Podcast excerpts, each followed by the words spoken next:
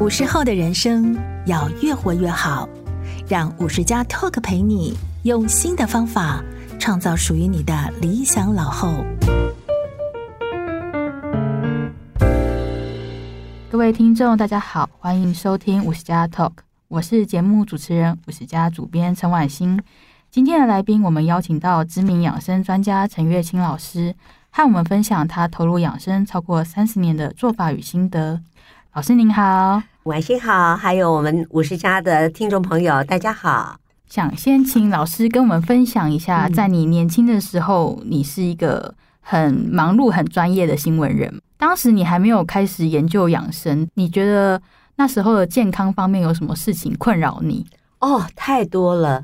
我那时候就是每天都是争分夺秒。饮食、睡眠，所有的东西都不符合养生的原则。很快我就会发现，年轻的资财很容易就花光了。所以，差不多三十五岁开始，我就发现我常常很容易疲劳，然后每天起床不是头痛就是腰酸背痛。那我的胃很不好，所以胃呢是造三餐在痛，所以我每天上班都要带各种不同的胃药。然后我也常常会有点小感冒啊，或者是肠胃不好，所以也要带这些肠胃药、感冒药，简直就是一个药罐子。当我先生跟我结婚，就蜜月结束之后呢，就跟我说，他下了很大的决心才娶我。哇，我听了真是气死了！我想说，我下了很大决心才嫁你吧。然后呃，他就说，我发誓不要娶一个药罐子，你就是一个药罐子。哎，我这个人从来没想到我是药罐子。不过他一说，我就开始反省。真的，我每天都带那么多药去上班，然后如果出差出国，打包的药更多，每天都要靠药过日子，那不是药罐子是什么呢？所以我那时候呢，就开始想要正视自己的健康问题啊。然后我也去做了健康检查，结果医生告诉我说：“陈小姐，恭喜你，你很健康。”我说怎么可能呢？我每天那么不舒服，然后每天都靠好多的药过日子。他说：“可是你的肝肾指数都很好啊，那这些指数很好，就表示你没生病啊。”那这就给我一个很大的启示，就说如果等肝肾指数或者器官都病变了，才开始正视健康或者要改善健康，来得及吗？所以我那时候就想要开始探索健康。不过呢，人总是觉得。哎，这些小毛病死不了的，所以就没有开始行动。呃，心动没有行动。那老师，你是怎么开始认真把养生这件事情当一回事？哦，那就是我的老公啊，号称健康宝宝的老公，从来不曾头痛、胃痛、腰酸背痛。然后我有一次胃痛，痛得很厉害。在地上都几乎在打滚，他竟然问我胃在哪里，把我气得半死。可是我觉得每个人的体质不同，上天还是给他一个适当的教训，所以他在四十出头去做生平第一次健康检查，医生没有用任何的仪器，用手一摸就发现他的肝上有一个很大的肿瘤，还好他的位置很好，那可以呃一刀切除，医疗团队很用心。切得很干净，但是切完以后，医生告诉我们说，像这么大的肿瘤，两年的复发率是百分之五十，五年的存活率不到百分之十五。我觉得其实医生是在安慰我，因为以我先生肿瘤之大，还有那时候肿瘤的医治的技术不像现在这么进步，那个数字是远远比这更惊人的。不过这两个数字已经吓坏我了，所以我就下定了决心，就是。一定要好好的去了解人为什么会失去健康，有没有方法能够找回健康？因为我和我的先生，一个不到四十，一个四十出头，都是人生最精华的岁月。然后我们花了那么多的时间去准备自己，念了那么多的书，自己也做了很多很多的锻炼，各方面的磨练。那真不甘心在这样的阶段就失去健康，所以我就一头栽进去，开始研究健康。那老师可不可以跟我们分享一下你做功课的过程？怎么从一个健康的门外汉变成一个今天的养生专家？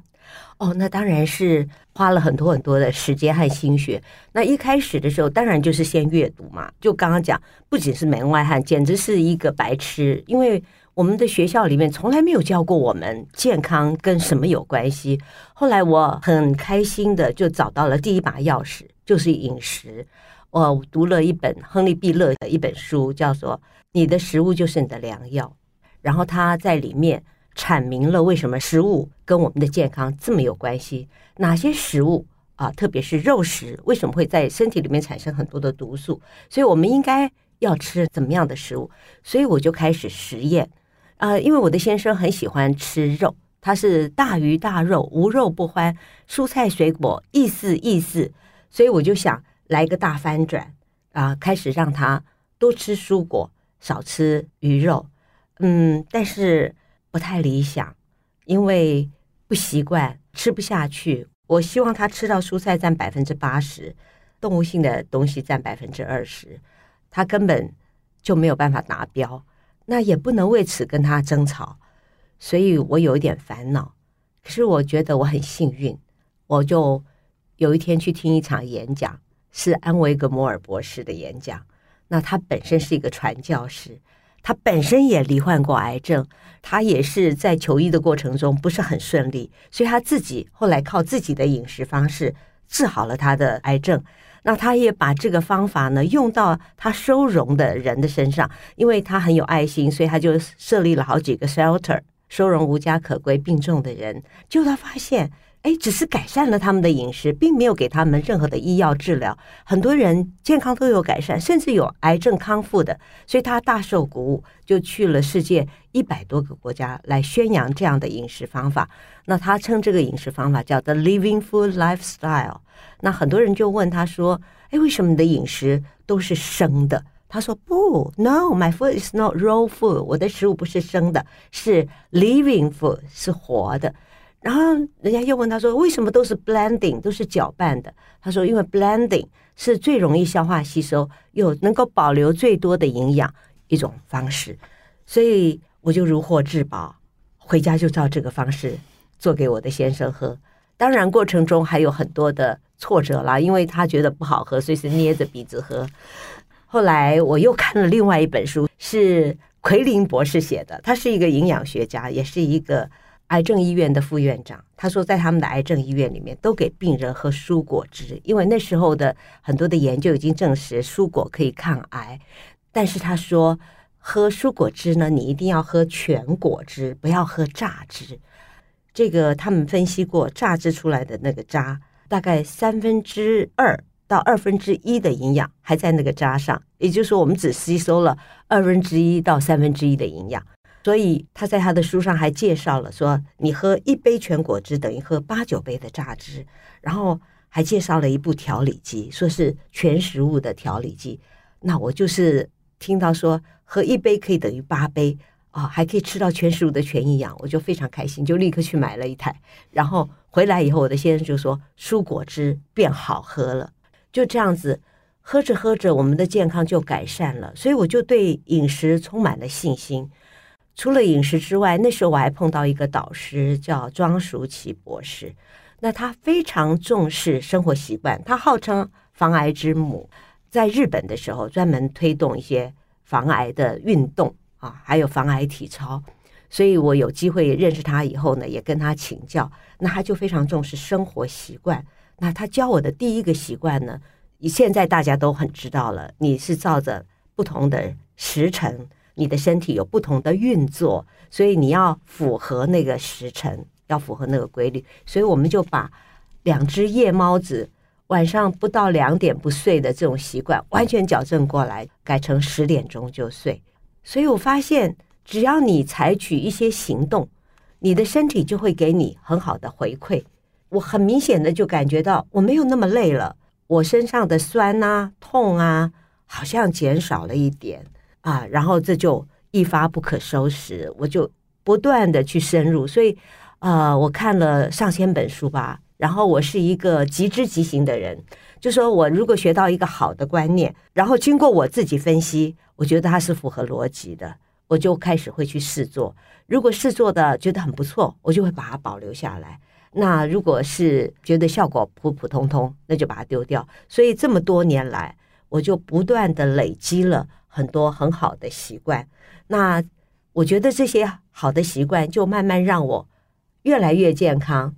譬如说，呃，我先从饮食开始改变睡眠，然后发现喝水也很重要，呃，养成很好的喝水的习惯，然后发现心情其实也很有影响。那这是一个意外的发现，因为当时我为了鼓舞我的先生，有求生的意志，有强烈的幸福感，所以呢，我就去努力的想怀孕。啊，本来我是不想生小孩的，因为很忙嘛，啊，觉得没有时间生小孩，可能也不会好好的带小孩，所以为此呢，我跟我先生有不同的见解，还 argue 了一阵子。那可是他生病了，然后离死亡的硬骨这么近，然后我就会想说，哎。除了改善饮食、睡眠以外，还有没有什么可以让他感受到呃很强烈的求生意志，还有强烈的幸福感？我想那就是生个孩子吧。可是我发现得金钟奖好像比怀孕还容易。我得了五次金钟奖，但是怀孕两次呢都以流产作收。第二次流产的时候，实在是身心俱疲，非常非常的难过。我觉得都是我太投入工作造成的。那那时候正好有一个朋友送我圣严法师讲《心经》的光碟，我听了以后大受影响，就是非常向往那样子的境界，所以我就去跟圣严法师打禅。那在打禅的期间，当然对我的心灵起了非常多的变化，然后我觉得受到很大的感动。不过我觉得最大的收获就是学会了放松，呼吸和放松。我发现呼吸跟放松之间有非常密切的关系，所以我从此以后就开始每天打坐练习呼吸，先安了心，然后我竟然在三个月之内就怀孕了啊，然后就生了我的女儿，然后我觉得生了女儿以后，全家都非常的欢欣鼓舞，所以家里都是笑声，就忘记了病痛死亡这件事情，虽然那时候。呃，压力还很重，但是我觉得这种生命的欢欣，就让我们两个都很积极努力的去朝怎么样更健康迈进。所以后来我就发现，心其实也很重要，但是我觉得还不够完美，因为我先天就是不是很健康的一个孩子。就比如说，呃，我妈妈说我像纸糊的一样，风一吹就会生病。然后我有软筋体质，所以我身体其实是肌肉是少的，是松的，骨节也是松软的。我很不喜欢运动。那后来我就发现运动也很重要。我有因缘机会学会了经络。我觉得在生命里面，只要我学习过、采集过的，我都把它实践。实践了以后，把它编入我的生活里面。就是你刚刚说的，我的一点点哲学。我觉得每天什么都做一点点。慢慢的，你就会看到它的效果。就像运动，你一天做十分钟，跟七天然后做七十分钟，虽然做的时间都一样，但是效果是一天做十分钟比较大。所以每天都做，持之以恒是非常重要的。谢谢老师非常完整的分享。老师，我想代替我们的听众发问，因为你有很多饮食、运动还有生活习惯上都要做的非常的完善嘛。那如果不小心忘记怎么办？哦，忘记没有怎么样。我觉得最不好的就是说每天不断的谴责自己啊。所以我有的时候没有做到的时候，一开始我都会有点懊恼。可是后来我就会觉得说，那这样子很不健康啊，因为你一直给自己身体不好的训练。因为我一直说正念很重要，因为保持正念很重要。那我一直给自己负面的念头，让身体充满负面的能量是不好的。所以我。多半都去看我今天做到了哪一点，然后我觉得因为做到这一点我很开心，然后我就会期许我自己说好，那明天我再把这一点纳入。我们其实不必为养生花那么多的时间。为什么我说时时刻刻为养生？因为它是随时随地都可以做的。譬如说我坐公车的时候，我就会一直做我的手指操，因为。我一开始的时候呢，一按每一个指头都痛得不得了，尤其是我的头，因为我们头用的很多，我们常常都是用脑的人。自从我按了我的大拇指的井穴之后呢，哎，我觉得我的头痛改善了，然后接着我的过敏也改善了，所以我就呃养成一个习惯，啊、呃，只要有空看电视或者坐车，我就会一直按摩。那好消息是。等我按摩持续到很长一段时间之后，我即使没有实时按摩，我也不再会有那些毛病发生。那表示它已经很畅通了。可是时不时我偶尔想起来，我就会再做一次。那这时候就给自己加分啊，所以就从减分的概念变成加分的概念。那这样子就会很愉快。老师刚刚跟我们提到一个很好的哲学，不要常常帮自己减分，应该要帮自己加分。对，就是除了吃不对，还有缺乏运动以外，压力它也是现代人生病一个很常见的原因。对，这么多年的修炼以后，你现在怎么让自己可以活得比较从容，而且是真的活在当下，不会一直去担心一些不在眼前的事情？的确啊，现代人压力都很重，那尤其新闻记者的压力更重。因为以前他们说报社一天只有一个截稿时间，那时候呢，电视记者就一天就有三四个截稿时间，每天都是在跟时间赛跑，所以当然你的压力是很大的。而且我是一个追求完美的人，所以我给自己的压力呢就更大。也许别人只期许你做八十分，可是我可能会要求自己做到一百二十分。那我是怎么慢慢改啊？呃，就是我觉得跟我那场禅修，还有后面不断的打坐是有很重要的关系。那在跟圣严法师学打禅的那个过程当中，他就教我们转念，也就是说，他常常会问你紧张有用吗？是啊，有用吗？你压力很大有用吗？自己反问一下，没有用啊。那他就说，那没有用，那你紧张干嘛呢？啊，那你为什么要觉得压力大呢？那这些都不能帮助你，所以你应该想说，那我应该要有什么比较好的念头呢？啊，就说，哎，虽然这个时间很紧张，但是呢，如果我好好的准备，我还是可以来得及的。或者是说，待会儿要上台，那我可能调一下我的呼吸，压力就会减轻。所以我觉得转念对我是帮助很大的，因为以前急常常。出一点小差，譬如说急着赶路，结果车子发生擦撞。那在我修炼还没那么好的时候，我就更急了。可是我后来发现，这样子除了让你心好像在地狱一样，因为你就像把你的心在火上在烤，然后像很多的针在扎你，没有任何的好处。所以后来呢，即使车有点小擦撞，即使是对方的错，我也就会说算了吧。一个小小的擦撞，减去一个很大的灾难。转念，然后就想说，他提醒我，我还是太急了，放慢、放缓，然后开始呼吸，慢慢的就可以调整自己的心情。那到现在呢，我已经学会了，就是说，事先准备好，你根本不要急，你可以把时间提前，而不要到那个时候再匆匆忙忙的去赶时间。然后，因为你准备的很好，所以你不会慌张。转念是我学到非常好的一个功课。那为什么急不好？我这里想讲一下，掉一点书袋。我们的自律神经有交感和副交感。感那我们这些追求完美的人，呃，活得非常积极的人，永远勇往直前的人，一直都是交感非常的亢奋，副交感呢就处于低下的状态。可是大家不晓得。在这样的情况之下，其实你的身体一直分泌压力荷尔蒙，所以就让你的身体进入一个发炎的模式。这也就是我们常常早上赶打卡、赶交报告，那时候你身心非常的焦虑，然后你就会发现你如坐针毡，那就是你的压力荷尔蒙一直在分泌，然后你就一直在处于发炎。那事实上，你的心境就好像在地狱。可是，如果你转念一想，其实也不用那么急，深呼吸一下，找出有没有更好的方法，或者就说，是不是我可以跟对方说，很抱歉，我就是真的迟到了。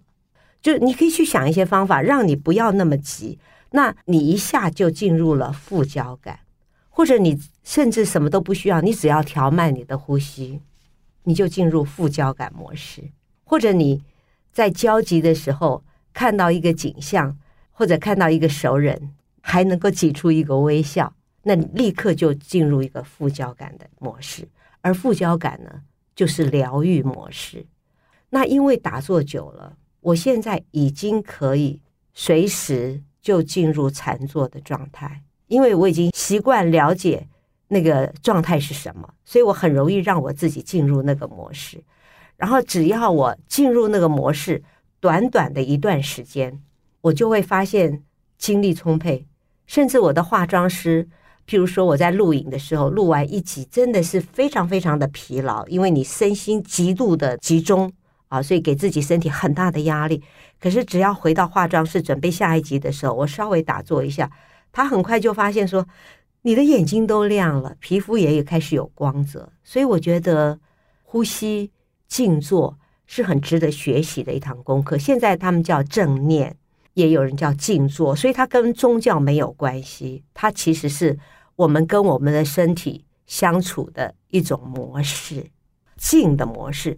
这古书就讲了“定静安虑得”，这是我家的家训呢。我当初跟我先生结婚的时候，他就说我们的家训是“定静安虑得”。天哪，掉这个书单，还有家训。对，什么时代了还有家训？而且老公来给我讲家训，这简直是什么？可是我现在心悦诚服，现在我的定静安律的比他做的好了。对，就是一连串磨练的结果。有一个问题，我一定要帮我们的五十加的女性读者提出来。老师刚刚讲到，如果你觉得生活不顺或者是很焦急的时候，学会转念可以舒压嘛。嗯，但是过去我们观察到一件很有意思的事情是。很多五十加的女性读者会提到，她们最大的压力来源就是跟另外一半的相处。请老师分享一下，面对先生的时候也可以静心或是转念吗？呃，是的，转念非常重要。呃，我会觉得说，他做的任何一件事，先不要批判，先不要从负面的来解释。譬如说，你请他买一个东西，他竟然没有买回来，那很多人就会说。怎么我早上跟你讲，你怎么就忘了？那这样子很快就进入争吵的模式，然后你就会想象说，是不是他今天太忙了，所以来不及买？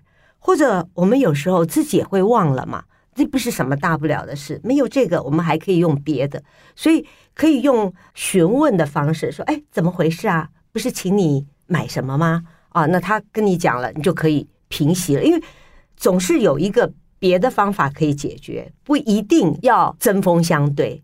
还有，我常常会觉得说，退一步吧，就是想，如果他今天态度不好，让我觉得很不舒服。可是，如果我立刻回过去，这个事情会解决吗？不会，会更糟糕。那烟硝味会更重。那什么是能够解决问题的方法呢？我可能就保持静默。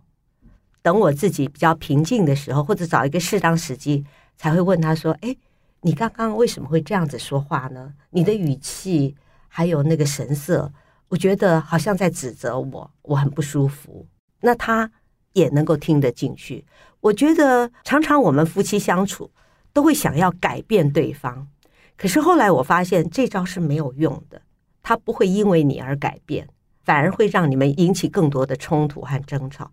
那所以呢，佛法就教导我们反求诸己，就是尽量的减少我执，我一定要怎么样，我一定要怎么样。我叫你买，你为什么没买？就把这个自我稍微放下一点，宽容度增加以后，自己开始愿意改变，对方看到你的改变，他会改变。我的先生之所以改变，是因为我先改变，他觉得我这个做法让他觉得很舒服。所以他也会采用这样的方法来对我。还有，我觉得要让先生帮忙做家事也是有技巧的。我当然就会拉他一起做，因为我这次厨房改造就是把它变成一个开放的空间，不是说妈妈一个人关在厨房里面，是一个开放的空间，每一个人都要经过中岛。都要经过这个厨房，大家可以一起来参与厨房的事情，然后或者他们会喜欢在厨房边跟我讲话，然后我就一面做事，看着看着，他们有时候也会加入这个做事，啊、或者是说我就会一面说，哎呀，你看洗菜多么好啊，那个洗了干净了以后，你看这菜现在变得多么新鲜，等等，哎，让他们会觉得说这件事情好像也有乐趣啊，或者我在做菜的时候，我就会说啊，你看。我忽然发现这个菜怎么做啊会比较好吃？诶，他就会有兴趣，或者我有时候会跟他讲一些简单，我说你只要这么样这么样，你的菜就会炒得很漂亮哦。哎，所以他后来就会愿意去尝试。所以我先生现在早上会打精力汤，然后中午我们一起做菜，一人负责一道。当然比较艰难的是我的，比较简单的是他的。所以我从来不是要求他，而是我先示范着做。然后当然我先做的比较多。然后慢慢他加入，然后他加入以后，他越 involve，他就会觉得越有趣，然后他越有责任感，他就越做越多。然后我觉得把事情变有趣也是很好的一个方法。以前我们要送小孩，当然一早要从被窝里面跳出来，然后去送小孩就很辛苦嘛。一开始的时候都是我做，因为自从我先生罹患肝癌开刀以后呢，他就变成我们家的 Mr. Right。他做什么我都说 yes，一切都是以他的健康着想。很多比较辛苦的事情，我就会自己来承担，所以我就自己去送小孩。可是因为送小孩的过程当中也有很多乐趣，小孩就会跟我聊天呐，所以有一天我就不由自主的跟他说：“哎，我觉得送小孩真的非常非常快乐哈！在这个过程中，在这个车子里面就我和两个小孩，然后两个小孩就跟我一直在聊天，我就觉得这。”非常好的一段亲子时光，结果第二天呢，早上就有一个人跳起来，然后说：“今天换我送。” 所以从此以后呢，我们两个就是交互送，或者谁比较有时间就谁送。他自然很愿意就做了，他觉得做这件事情很有乐趣啊、呃，很有价值。老师，我听说你先生现在也变成一个很喜欢洗碗的人哦。是的，呃，我很讨厌洗碗。我们家一直都有帮手的，因为呃上有老，有个老父亲，下面有小。可是到我父亲过世，小孩出国留学以后呢，就没有这个需要了。那我先生他就说，一切我们自己动手做。那我知道家事有多繁忙的人，因为我以前也是自己还是要操持，也不可能完全靠外人。所以我就跟他说，如果你不希望家里有一个外人，那我们两个一定要分工合作。所以大家都要分担一部分家务，所以有了这个君子与淑女的约定以后呢，他就必须要遵守，因为他是一个君子。因为我最讨厌洗碗，所以我就跟他说，洗碗一定是要你，煮饭我可以。就他洗碗洗着洗着洗着，他发现洗碗很疗愈，所以没事他就去洗碗。有的时候我刚刚用过的筷子，我等一下还要用，他就帮我洗掉了。他说，因为洗碗很疗愈。他说：“你推动任何的一个政策呢，可能花了半年、一年，结果一下子就夭折了。可是洗碗呢，你只要一两分钟，碗就会干净如新。他觉得很有成就感，所以我觉得让他们在过程当中发现那个喜悦非常重要，而且他觉得非常疗愈，这是一个更好的休息。”休息不是瘫在那里做个 couch potato，而是说你转换做另外一件事情。所以他会在这个读书读得很疲劳、写作写得很疲劳，或者思考很疲劳的时候来洗碗，或者去收拾院子。他发现这样反而给他新的能量。譬如说照顾院子，他现在也很乐意做一个 gardener，很喜欢做园艺，是不是？做园艺，对对对，呃，喂鱼。啊，对，打扫，他觉得这里面都有很多的乐趣，所以我现在觉得什么叫做生活的快乐乐趣？我觉得最重要的是余裕。所以为什么我不想那么急了？因为你完全没有享受到生活，那你那么奔忙，到底是为了什么呢？所以，呃，当我想通了这一点以后，我就不会再替我的。每天安排着紧紧的所有的 schedule，我希望有适当的 schedule，所以我可以把每件事情处理好，但是我有一点点的 buffer time，就不会那么急。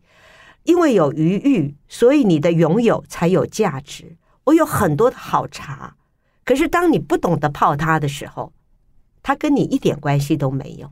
等我懂得泡茶的时候，我其实不用好茶，我也可以把一杯茶泡得非常好喝，然后我有余裕去欣赏那杯茶，享受那杯茶。我觉得那一刻就是天堂。所以天堂和地狱从来不是在你拥有的多少，而是在你的心有没有余裕。如果没有，你那么焦虑，那么急躁，你就处在地狱里面。当你有，你可以享受那一刹那的天光云影，你就在天堂。老师刚刚讲的非常好，所以说其实生活它有可能是地狱，也有可能是天堂嘛。对，天一念天堂，一念地狱。天堂它可以是你自己创造的，对，而且就是当下。那最后想请老师简单介绍一下你今年十一月出版的新书《时时刻刻为养生》，然后给我们五十加的读者你养生三十多年来很受用的建议。五十岁是一个非常重要的养生的关键。如果你还没开始的话，那请你务必一定要开始。为什么呢？因为我们的免疫力从三十五岁开始衰退，所以很多人到四十岁就开始出现了很多的毛病啊，包括很多的三高等等的现象。那如果你到五十岁还不开始养生的话，你就会面对六十岁是一个你身体急速走下坡的一个阶段，而且、呃，根据人口统计，在六十岁这个阶段是人口失落最快的一个阶段，也就是说。很多的人在六十到七十这中间就消失了。那如果你这时候开始做，就可以避免你六十岁急速的衰退。因为我今年已经六十九岁了。哇，老师完全看不出来，太不可思议了。明年就七十，所以我非常了解。我其实是从六十三岁开始，我感觉到急速的啊、呃、下降，那也是我的。更年期的第五年，所以我就想，因为每个人的更年期不一样，所以我不知道是六十岁开始造成的影响，还是更年期造成的影响，还是两者加成的效果。我感觉到六十三岁，我有很明显的体力各方面的衰退，所以为什么会想写这本书，也是自身的感受，就觉得说五十岁是一个关卡，六十岁更要卖力的养生，因为现在养生变成我最主要的功课。每天我都要先照顾好身体，照顾好心情，才能再照顾好别的。所以，像我现在每天几乎一个小时在做各种运动。啊，我书里面都有介绍。我认为非常必要的运动，包括呃核心的运动，包括一些经络的运动、拉筋的运动。那这些呢，都能够让你到了老年的时候，还能够追赶、跑、跳、碰。像我现在都很利落啊，然后也想去哪里就能去哪里，想做什么就能做到，我觉得这很棒。然后有一个我的楷模，是一位八十岁的老先生，他住在加拿大，然后曾经回台湾接受我的访问，他就说他的一个秘诀：去年能做到的事，我今年要能做到；我昨天能做到的事，我今天要能做到。他八十几岁，看起来像六十几岁，砍柴呃铲雪。样样自己来，所以我就觉得说，我自己能够完全靠自己的能力过生活，这是非常非常重要的啊、呃！所以我也规劝这个我们所有的朋友们啊，莫以善小而不为，勿以恶小而为之。因为你如何对待你的身体，它就会如何回报你。然后我非常喜欢一句话，就说：你如果五十岁还不养生的话，现在不养生，将来养医生。像我现在，我觉得比我四十岁的时候还好。我四十岁还没开始养生的时候，我跟你讲，全身酸痛，还没有到中午就很疲劳了，然后常常感冒，常常肠胃炎。我现在呢，每天没有一个地方在酸，没有一个地方在痛，我感觉不到我的器官，不会像以前常常觉得胃在那里啊，一直提醒我它在痛，它在胀，它在不舒服。所以健康不仅是可以管理的。而且健康是可以促进的。老师的新书《时时刻刻为养生》已经在今年十一月的时候上市了。有兴趣的朋友，欢迎大家可以去买一本书，学到老师三十年养生的精华。谢谢老师今天非常丰富，而且对大家都很有帮助的分享。谢谢各位听众的收听，欢迎下次再收听五十加 Talk。